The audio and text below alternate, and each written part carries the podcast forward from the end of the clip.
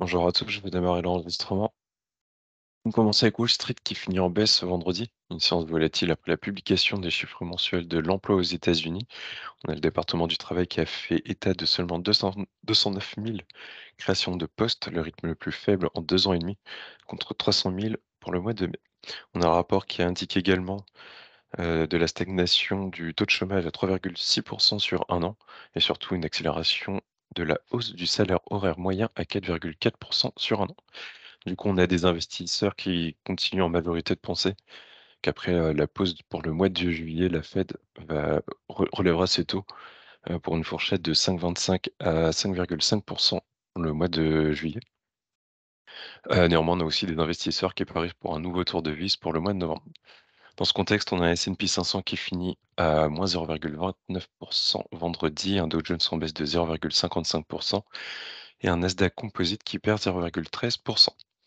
Côté Europe, on a des indices qui ont globalement fini dans le vert après la forte séance de baisse de jeudi. CAC plus 0,42% à 7112 points, un DAX qui gagne 0,48%, un FTSE britannique qui perd 0,32%, pénalisé par les services aux collectivités, et un stock 600 en hausse de 0,1%.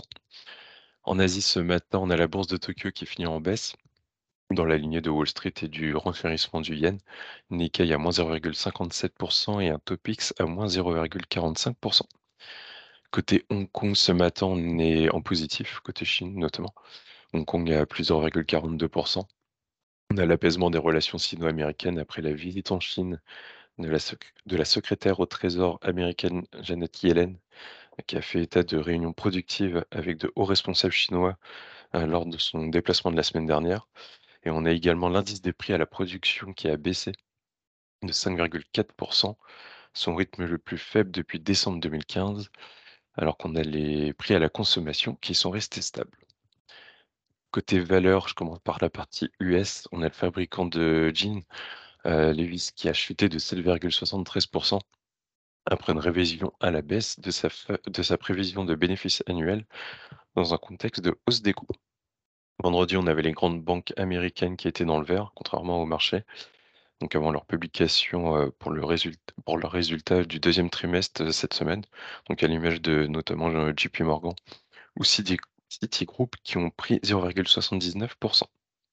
Vendredi, on avait également Rivian Automo- Automotive, euh, donc le constructeur de véhicules électriques, qui a bondi euh, d'un peu plus de 14% après des livraisons trimestrielles supérieures aux attentes. On a Alibaba, la filiale financière Ant Group, qui est copée d'une amende de 7,12 milliards de yuan en Chine, qui a grimpé euh, d'environ 8%. On a des investisseurs qui voient surtout le signe de la fin prochaine de multiples enquêtes euh, des autorités chinoises pour mettre au pas le secteur technologique dans le pays. Et côté Europe, euh, vendredi, on avait l'action SES Imagotag, Imagotag qui a grimpé de 31,59% après un nouveau rapport de Gotham City qui a été jugé moins négatif que redouté selon les analystes. À noter qu'on a le groupe qui a annoncé vendredi le dépôt d'une plainte auprès du parquet national financier contre le vendeur à découvert. La Euronext qui a annoncé l'achèvement de son programme de rachat d'actions. Le groupe qui a annoncé avoir finalisé le rachat de 330 000 de ses propres actions à un prix moyen de 63,77 euros. Programme de rachat d'actions qui a été réalisé dans le cadre du plan d'intéressement à long terme d'Euronext.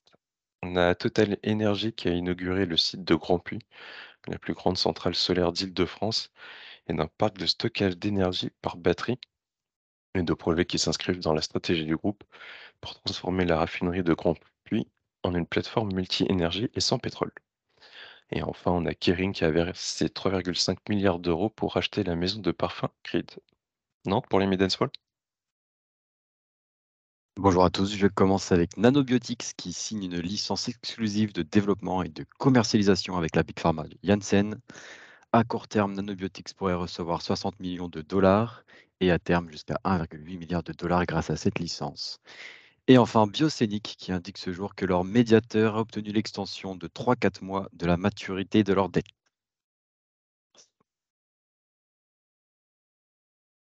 Merci d'attendre. Côté a un 10 ans US à plus 0,64% ce matin à 4,078.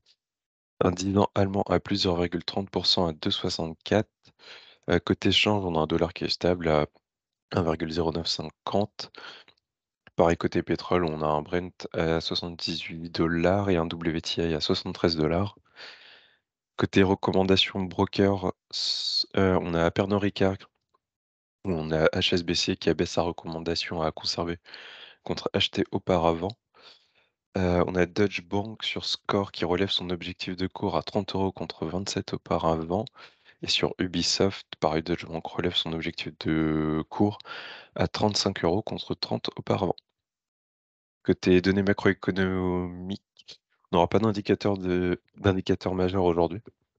Par contre, cette semaine, on aura, euh, on va commencer mardi avec euh, l'indicateur du climat économique en Europe et en Allemagne pour le mois de juillet. L'IPC en Allemagne pour le mois de juin. Mercredi, on aura euh, l'IPC pareil aux États-Unis pour le mois de juin et la publication du livre belge de la Fed.